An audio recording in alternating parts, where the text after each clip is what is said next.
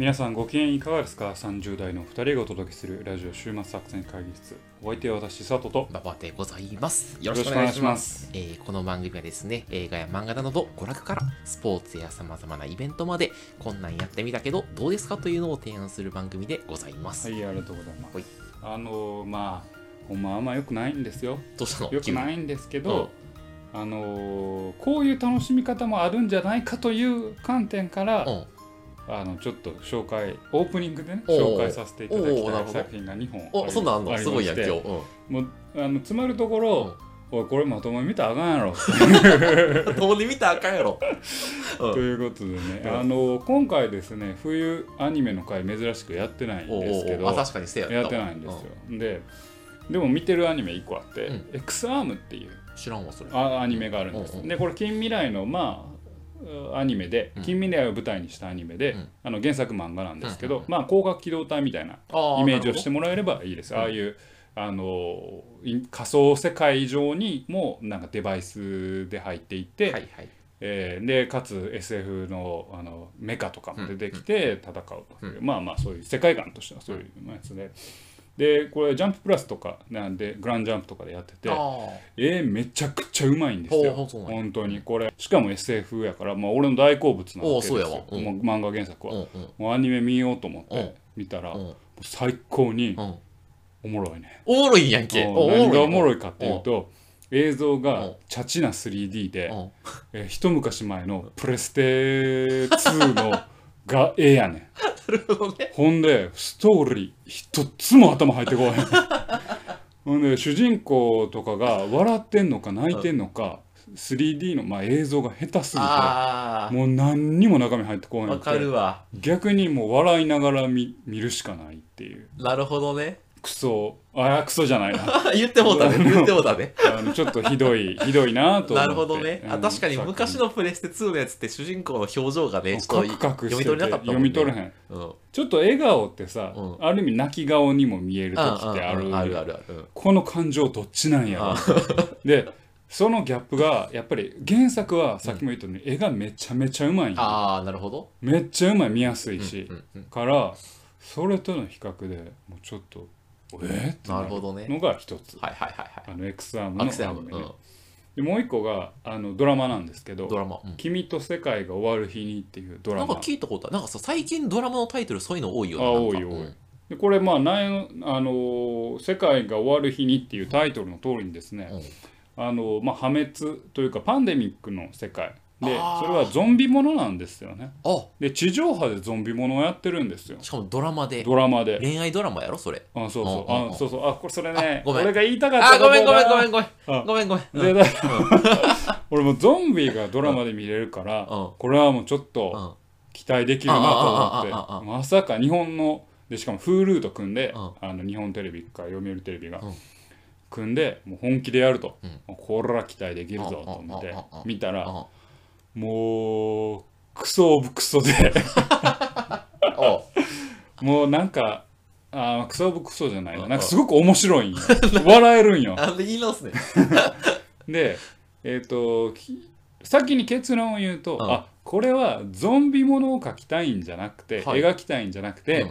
恋愛ものをゾンビの世界で描きたいんやなってあーいうのなるほが逆転してわ見えてきちゃったんや。はいはいはい。で恋愛もののすれ違いみたいなのをゾンビがいる世界観でやってみようぜって感じが透けるのよ。ね。はいはいではい。その結果何が起きたかっていうと、設定があらあらなんよ ゾンビせゾンビの設定があらあらで、例えば？えーゾンビが、うんえーご都合によっては走ってくんねんけど、ご都合によってはあのゆっくり歩いてくる まずね空気読むのね。空気読むねし、えーなぜか最初から、えーゾンビに噛まれることはアウト。でも血に触れてもいいしゾンビを触るのも OK みたいな。最初から。はいはいはい。おかしくないみたいな。でだってさこのまあコロナウイルス禍でもさ、うん。みんな飛沫感染が怖いとか、どこどこに触れたらあかんっていうような無知の状態ではそうなるわけん。はいはい。なのに最初から主人公とかが「噛まれるな。噛まれたら感染するぞ」って言って殺しながら帰り討ちめっちゃ浴びてんねんや。いやマジかよって思っていや、お前、それは、あの、悲願ジャンもそうやから、彼岸島は一応目に血入ったらあかんよ。もうあれ絶対入ってるやろ。だからま。あそういう意味ではだって彼岸島もギャグ、まあギャグ漫画やから。ね。その辺の設定がもうクソいい加減はいやしはいはいはい。主人公のモチベーションがもうむちゃくちゃやし。あ、そうなんや。もうなんかもうあの避難所でね。うん。あの主人公のキャラを描きたかったんでしょうね。ああの主人公が、まあ、あのみんなギスギスしてるかあ、ああ。ら。俺があの食料を使ってうん。美味しいものを作ってあるって言って、出てくるのが、まあ、さあ豪勢な食料やね。お待てと。みんな避難して食料を得る手段がなくて食料を貴重に食べてるのにお前何豪勢に 何日分の食料を一晩で食っとんねんってなって。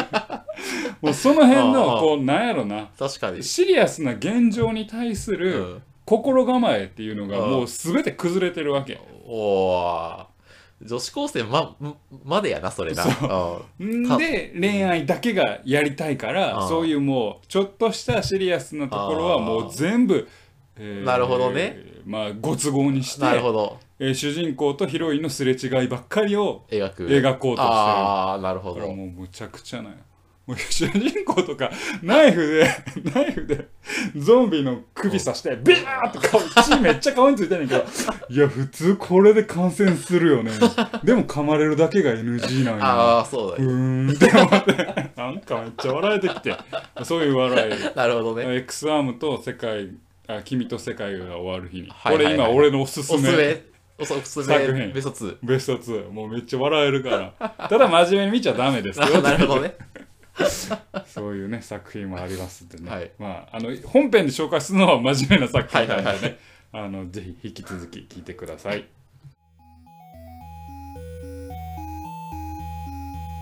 さあ今日も始めていきましょうかね会議を、今日のテーマは何でしょうか？えー今日のテーマはですね、うん私2週連続映画と私の回は2週連続映画なんですけど、確か今回はちょっとテーマを絞りまして。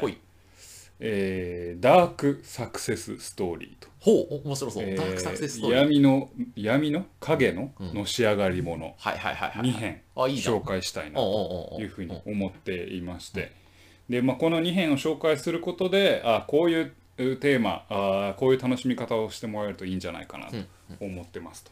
でこれやろうと思った理由がですね、まあ、あの今回さ紹介する2編のうちの1編がですねあの最近ネットフリックスに上がったので、うんでまあ、前々から私あのナイトクローラーが面白いよっていう昔の映画ですけどあのそれを紹介したんでそのナイトクローラーとその新しい映画その、まあ、ダークサクセスストーリーもの2本を紹介してですねちょっとあの皆さんに、はい。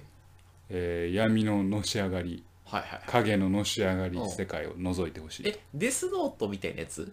言う言うてみれば。ちょっと違う。デスノートは、えーっとねちょっと違う。デスノートは何やろなのし上がってるわけじゃあまあないよね。そうやな。確かに。うん。出世してないもんな彼は。力を得た人がえーっとなんだろうな、えー自分の世界を作るために頑張るという感じじゃねんけどあーなるほど。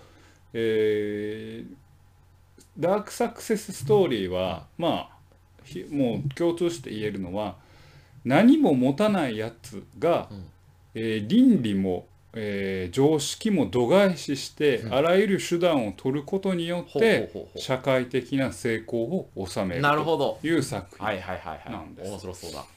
でまず1個目ですね、1個目がまあ先ほどから言っていてこのラジオでも何回もまあこれ面白いというふうに言ってるんですけど「ナイトクローラー」というナイトクローラー。作品でございます。映画ですね、もうなんかやられ映画自体はですねもう TSUTAYA とかまあアマプラで見るかなと思うんですけど、うん。もう21年。じゃあ21年じゃないわ。えっ、と17年くらい。2017年。2015年ですね。全5年然嘘でした。ああ2015年に公開されたので、うん6まあ、もう年前。6年前の映画で、まあ、サスペンススリラーという、まあ、ジャンルとして、ね、なる映画なんです。で概要はあの、まあ、軽犯罪で日銭を稼ぐ、まあ、貧しい男ルイスっていう、まあ、ルイスっていう男がいるんですけどそいつがある時ですね、まあ、報道スクープ映像専門のパパラッチ、それをナイトクローラーというんですけど、の存在を知るんですよね。でこれはあーチャンスだと思ってそのルイスは、まあ、早速そのナイトクローラーの世界に飛び込む。わけです。うん。で、えーとまあ、いろんな事故現場事件現場に行っては過激な映像を手に入れてテレビ局に売りつけると。ああなるほど。そういうところで成功を収める、うまあ、ルイス。で、えーまあそれに味を占めたルイスが、まあ、どんどん過激な行動をしていって、えーじ徐々に作成さ成功していくんだけれども、さあどうなるというような映画です。で,、えーですね。でこれまあ主人公があの、まあ、ルイスって言って、まあ、ジェイク・ギレンホールがやってるんです、でこのジェイク・ギレンホールあのはあのわあなたと一緒に話したプリズナーの主演をしていた、うん。あの目がギョロギョロした。お兄さん？お兄さん。俳優さんで。もうめちゃくちゃキャラクターとあのこのルイスというキャラクターとマッチしているんですよね。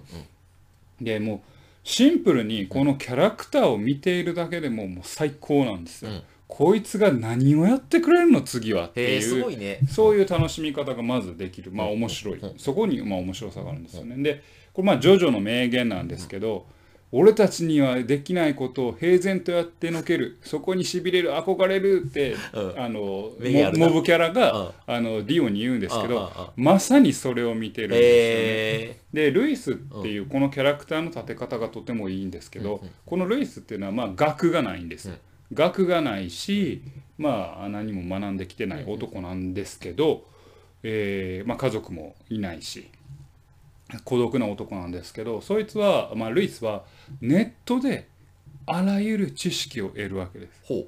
でそのあらゆる知識っていうのはビジネスのいわゆるなんだろうなコンサルティングのハウツーであったり、えーどうやったらさ成功できるかっていう安易なハウツー、よくありますよね、ハウツーもなんか、うんえー7つの習慣みたいな。お前7つの習慣は絵本やから。ほにゃららの。まあまあ絵本やから。7つの習慣みたいな、うん。みなんかあのひ人は話し方が9割みたいな。そうそうそうそうそうそう。そういうやつそういう知識をもう得ているわけですよ、うんこの男は。うん。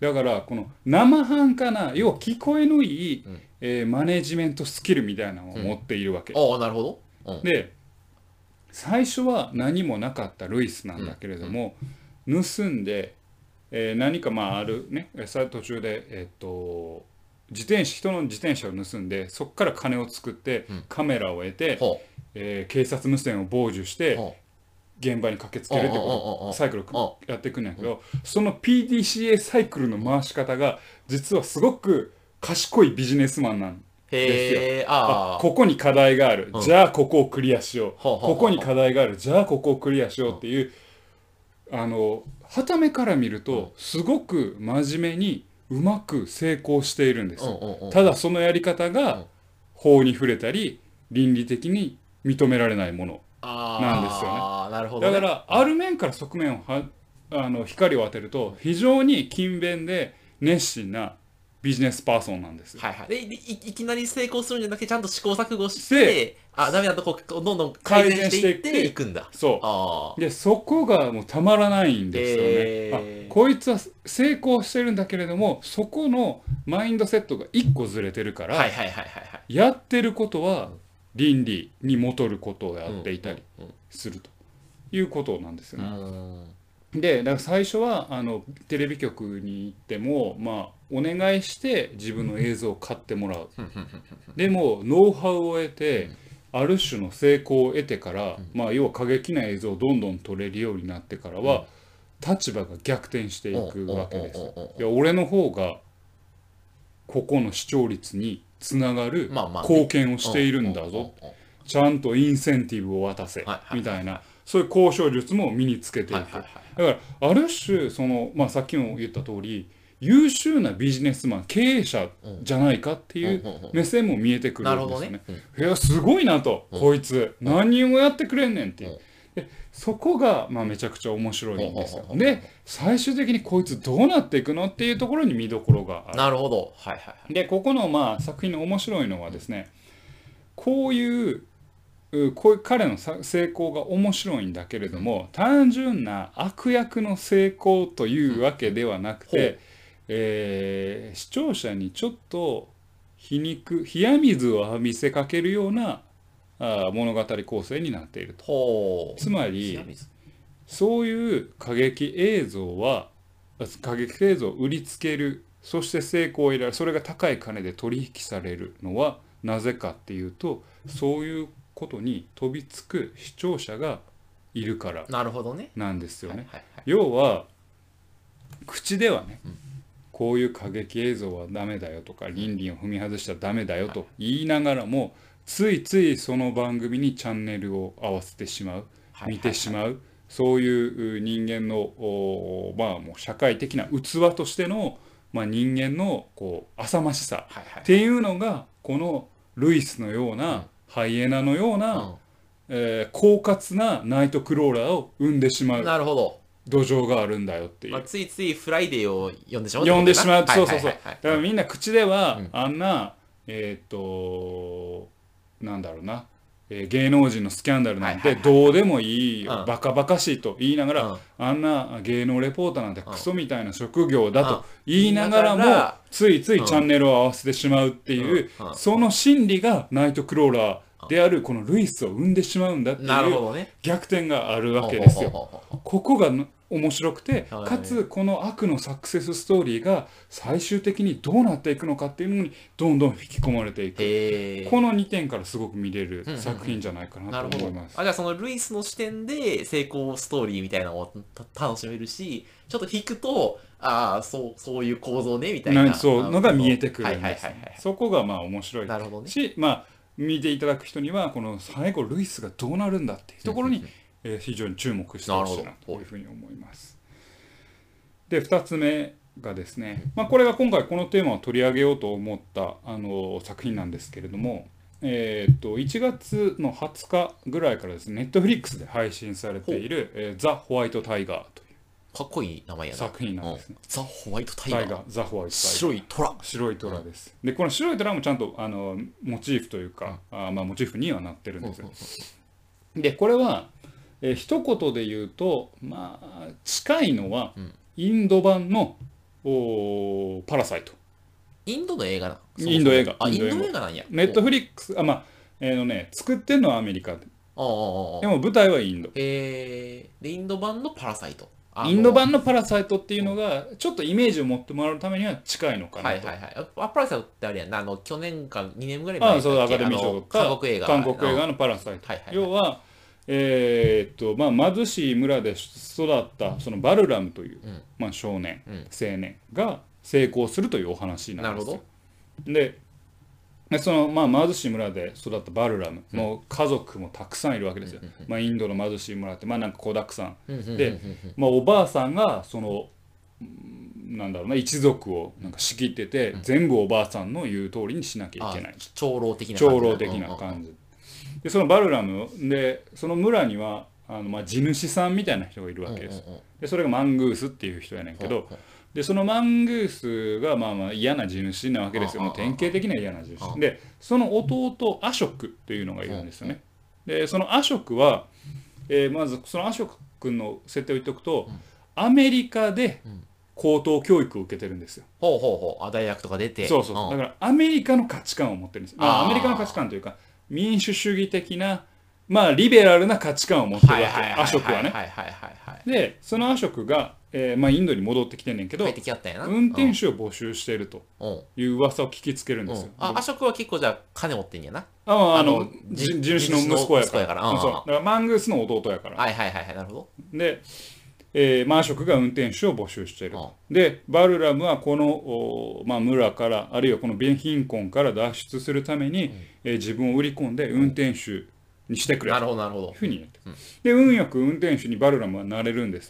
でじゃあまあ村からもまあ一応脱出してるしこの貧困の状況から這い上がろうとして、まあ、懸命にもがいていくんですけれども、まあ、ある事件に巻き込まれてねうんうん。っていうっていう物語が広がってなるほど。という感じです。じゃあその貧乏だけどお金持ちの人の運転手に潜り込めてだけど成り上がれるのかみたいなそうそうそう。はいはいはい。で結論から言うとこれ主張者にはですね、うん。主人公が成功していることが初めから分かってるんですよ。あそうあそういうことね。そう。でこれ一応作品としては主人公のまあ独白みたいなところが始まるんですモノローグで始まっていって。で主人公はもう最初の場合もすごい成功してるんですようんうんうん。ね、まあ、すごいというか、まあ、結構成功してるんですよ、で、えーその主人公が、えー当時のね温家宝首相中国の。うん。温家宝首相がインドに来るっていうところで、温家宝に、えーメールを送る。ほでそれメールを送るのが自分のお過去についてのお話ですっていうその独白から過去に時系列が戻ってお話が進んでいくなるほどなるほど。じゃあもう大統えー首首相とコミュニケーションするぐらいのそのレベルにいるってことね。まあできるぐらい。できるぐらい、まああのそうね。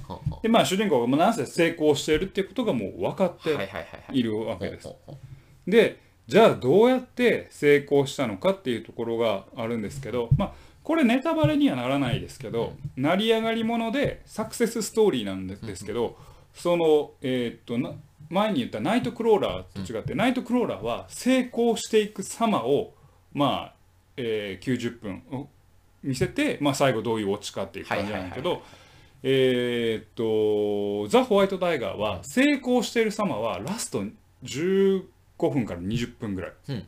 で、えーそれまで、まあ、2時間弱あんねんけど、うん。この映画は、えーずっといかにこのおバクバルラムが苦しい状況にあって、えー成功するためのある犯罪を犯すのかっていうところまでのえー語りなるほど。になってるんですよ。だからバックグラウンドの説明が多いはいはいはいはいですよね。だから、まああの、なんだっけ、えっ、と、パラサイトってを比較対象で悪だけど、うん。パラサイトみたいになんかうまく入り込んで成功していくっていう、うーののプロセスを楽しむ、もうナイトクローラーも一緒ね。プロセスを楽しむというよりはバルラムに何があったのかっていうところをまず見るのが注目されるところなんです。でまあつまるところですね。バルラムはまあその村にいる時からですね。というかもうすでに生まれた時からですけどまあカーストが低いうん。わけですよ。でも生まれのせいで、まあ、カーストのせいでバルラムはもうある意味成功はあのその身分でという意味ではあのできない。ほぼ期待されないわけ。はいはいはいはい。その地主で生まれて、まあ、その地主の息子たち、まあ、あのアショクとうん。マングースはもう石油かなんかで儲けたお父さんのまあ息子なわけ。なるほどね。だからもうカストも高いし、うお金も持ってるし、お金持ってるからこう、えー、とアメリカ留学とかも行けるしっていう、うん。うん。でもカーストが低い、えーバルラムはそんなチャンスすら与えられないよという感じなんです。でここの,、まあ、あので問われるのはですねあのバルラムは昔から賢かったんですよ。うんうん。村の中でも。だからホワイトタイガー要はし虎の中でも、えー貴重な白い虎だったんだって、うんだけどそのホワイトタイガーはホワイトタイガーのまま成功することはできず、ん。えー鶏にさせられてしまうんですよ。で鶏これ鶏のメタファーがめっちゃ出てくんねんけうん。どえーっとインバルラムはインドの大半の人は90%以上は鶏だと,、ほえーっと飼われてう、うん、逃げ出すことすらあの気力すら失った鶏だ。家畜的なってことね。家畜だっていうわけです。でわあこれすごいなと思ってこれは逃げ出すチャンスがあってもそれを実行に移すといううん。マインドがもうない。はい。奪われてしまっているとう。んうん。うん。うんあのセリグマンの犬という実験を知ってますか？知らない。何？これなんかアメリカの、まあ、もう古い研究者がね心理学系の研究者がやっうんたセリグマンの犬っていうのがあんねんけど、えー電気ショックを 2, 2頭の犬に与えるんですよ。で1頭の犬には確かね、えー、と電気ショックを止められるボタン与えてもう1頭の犬には電気ショックを与え続けるははははですよねうんである時その檻から逃げ出せるような設定をしてうん。電気ショックを与えるんです、ははははそうすると,、えーっと確かにボタンを押せる要は自分で止められるんだっていうことを学んでるうん。犬は、うん。その逃げ出せるって状態になったら逃げ出すああわけですああなるほでどねも電気ショックを与えられ続けて何もできないっていう無気力を学習させられた犬は、うん。逃げられる状況になっても逃げられないなるほどね。ですよどうせやっても無理やろみたいな。うん。でこれで言ってるのは無気力っていうのは学習されるんだよっていう、学習性無気力っていう研究やねんけど、ん。まさにこの鶏と一緒なわけですよ、うんうん要は自分はどうせダメなんだできないんだっていうことを学習させられると、うん。チャンスがあっても逃げ出すことすらはいできない。でこのこのメタファーまあ鶏のメタファーが強調されてる通り、バルラムにはいくつかチャンスがあああるんですよ。うんうんうん。でも、バルラムはそれを選び取れない。あ無気力に学習したってことそう学習しちゃって、えー。要は奴隷人根性使用人根性が身についてしまって。優秀だけどそう、ん。最後の最後までそれを、えー選び取れない。ああででも最後に彼は気づいてあること、まあ、それは犯罪になんねんけど選び取って成功を収める、あですよ。あなるほどねわかるわそれ。うん。でこれうん面白いのがインドってあの世界最大の民主主義国家なんですよ。でもバルラムの地域では社会主義を主張する人が、えーっと成功してるわけ。で温家宝つまり中国はつまり社会主義国家に対してメールを送ってるわけ。はははなるほど。うん。でこのバルラムはある種こう世界最大の民主主義国家っていう欺瞞に対してうん。なんかこう不満を持ってるわけですよ。うんうんうんでバルラムが事あるごとに言っているのは、うん。まあ、あの成功した後のバルラムが言ってるのは、うん。白人の時代は終わると。これからは茶色とか黄色人の時代だって言い続けてるわけ。うんうんでこれは民主主義に対する挑戦的な批判なんですよね、うんうんうん要はバルラムは民主主義国家に生まれた生まれついたんだけれども、そこにある見えない壁あるカーストによって、えー成功なんて元から、まあ、絵に描いた餅じゃないかっていうすごい大きい不満があるわけです。でそういった社会の中でバルラムみたいなやつが生まれ落ちてしまうわけです。最終的な成功もバルラムは、えー賄賂うん。脅迫。うんなどなど。ああややるのね。やってうん。しやって彼は成功を収めはいはいはいはいるわけですなるほど。だからこのってきた。うん。えー口では民主主義と言いながらも、それ乗り越えられない壁、そして、えー無気力が無気力を学習させてしまう国家の土壌、そういうのに対するアンチテーゼの存在としてのバルラムなるほどこれが成功するお話なんですよ。あ民主主義は自由だと言いつつ自由じゃないと。自由じゃないでしょっていう疑問を投げかけてるんですよね。おそこがあ面白いなと思って、だからこのえっ、とナイトクローラーと同様にですねある種この社会の土壌、うん。土台に対する疑問を主人公が投げかけているでもそれでなんでさ社会主義にい至るのかねその人はね。まあ社会主義のとか、まあ、共産主義のまあ言うたら悪いけど綺麗事。ああそういうことね。耳障りがいいじゃないですか。かってなるのね。そう耳障りのいい、そうね。まあ作中ではそんなには語られないんですよ、まああの彼の地元では社会主義のを提唱する政治家が当選していると言うんだけどあのまあ語られないけど多分多分ねまあ耳障りはいいじゃないですか、うんうんうん。まあそうね。うん。社会主義とか共産主義って、まあみんな平等だよみたいな、まあ、そこにも本当は欺瞞はいっぱいあんねんけど、うんうんだからまあこのどのイデオロギーが正しいとかそういう話というよりは、ある種この民主主義というイデオロギーのあの難しさはいはい課題うん。そういったところから生まれる闇のサクセスストーリー。それがうん「ザ・ホワイト・タイガーなるほど」なんですよ。それがあれやねアメリカの映画でそれをインドを舞台にしてるのがなかなかおそう。面白いね。でなんかアショクとアショクの妻ピンキーって言いねうん。言いんでんねんけど2人はアメリカで知り合った両方ともまあインド人。でアメリカの大学に出てるんですよ。すげえリベラルなんですよね。だからあのえっ、とマングースまあそのアショクの兄とかはもうバルラムを蹴ったりするわけですうん叩いたり。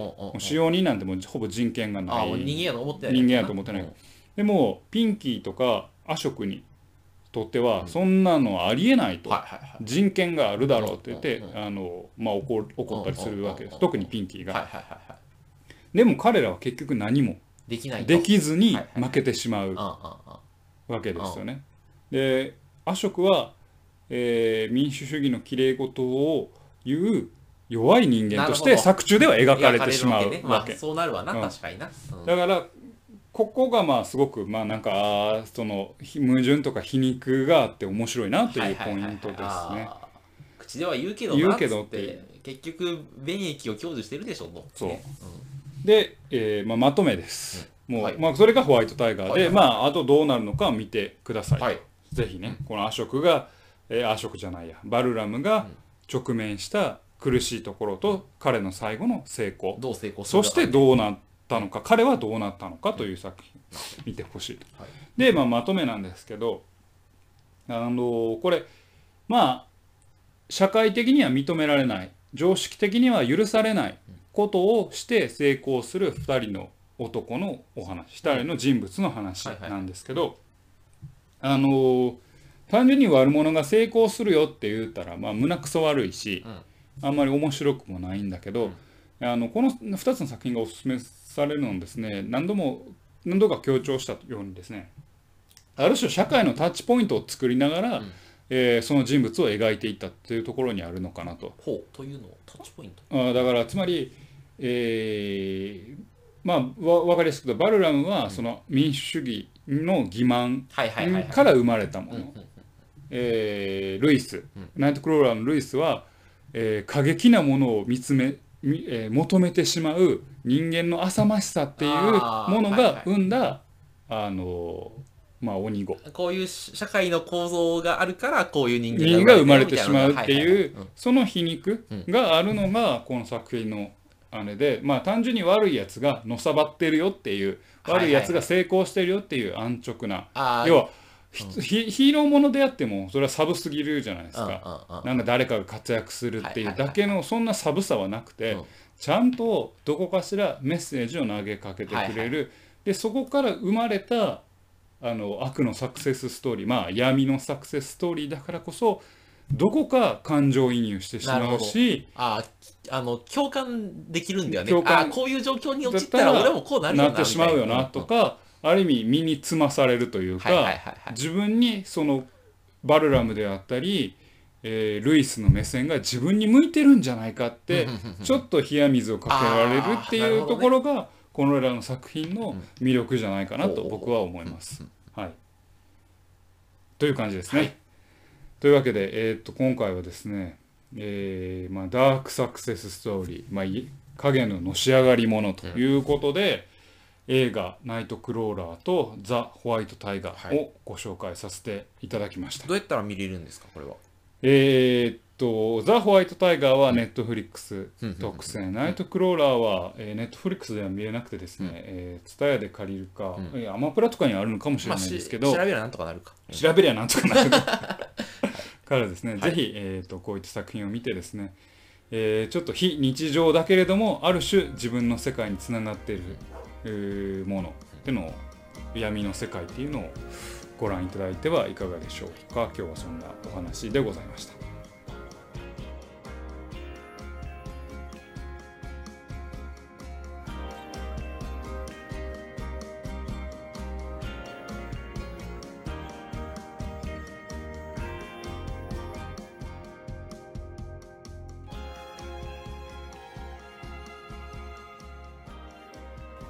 週末作戦会議室でお便りをお待ちしております。お便りはポッドキャストのメモ欄に記載されたリンクよりアクセスいただき週末作戦会議室ホームページメールフォームよりお願いしますまたツイッターもやっています。週末作戦会議室でぜひ検索ください。お便りはツイッターにいただいても結構でございますいいありがとうございます。あのーそうね。悪役のサクセスストーリー、まあ悪の闇のサクセスストーリーと言いましたけど、あのー本当やっぱジョジョっていいなって思うおどうした？ですよね。また来たな、ジョジョ。うん、うんうん。なんでだ？あのーディオがうん。結果はすべ結果がすべてだっていうんですほうほうほう。結果が。リオってジョジョの悪まあ悪役ですね。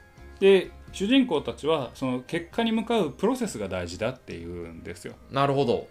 でやっぱり悪のサクセスストーリーってプロセスぶっ飛ばしてるなってはいうはい印象はまあ、そのプロセスに道徳性を求めてたら、なんかちょっとそれは、あの、正義だもんな、ほとんどね。そうそうそうそう、ん。そのディオがいいのは、そこをそのプロセスの部分を倫理を吹っ飛ばすから面白い、倫理を？うん、ははは倫理関係なくプロセスを成功結果に対してコミットするから、はいはいはいはい。おも悪役が面白いだけでうんうん。で彼らは結果結果って言ってる、はいはいはい。で彼らはプロセスを重視してないんじゃなくて、うんえープロセスにいあ結果に至るプロセスを否定してるだけ。はいはいはい。なるほどね。あ、プロセスの道徳性を否定否定してるだけ。ねそうそうそう。そうあーなるほどね。だから、はいはいあのーいいなって思う。はいはい。だからその何の話をしてたの？は い。でも、初め、ディオがいいって話かあら、そうそう。だからプロセ プロプロセス分かりませんっていう。それ3回目やから、なんなんそれ。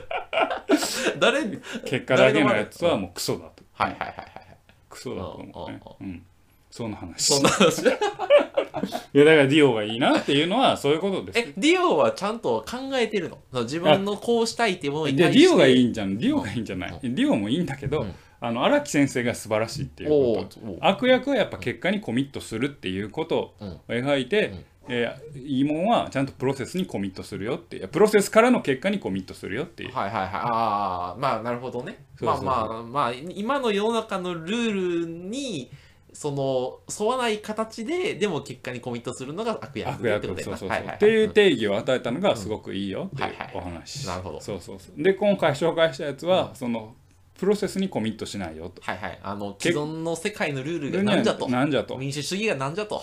でも、やっぱあいつらが賢いのは、うんうまいことルールは活用するんだよねあ あちょっと活用しつつ、そうそうそうそうまあそうねそうそうあの権力とかはもううまいこと利用するんだはいはいはいはい。あのアナーキズムはあるわけじゃないよアナーキズム。あ要は権力なんて潰してまえみたいな、はいはいはい。あそういうことじゃなくて自分の成功のために利用できるものは全て利用する、はいはいはいそこに憧れるよね、痺れる憧れる痺れる憧れるそうそうそうそんな話ですと、我々も成功を収めたいですけどね。あどうするこの倫理に沿わずこのラジオのランキングを上げる方法をちょっと考えてみる？もうい いくつかあります。あるよあるの？うん。どうやってやんの？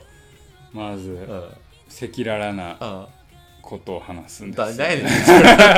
ん 急に抽象的な話になったで。どうやればね成功できるかね気になりますよね。浮かんでないんや。まあ我々もね成功したいですが我々は地道にまっすぐ真面目にやらせていただきます、やらせていただきます。はい。というわけでお送りしてまいりました。ラジオ終末作戦会議室本日はこれに手を開き。開き。お相手は私佐藤と。馬場でございます。また聞いてください。さよなら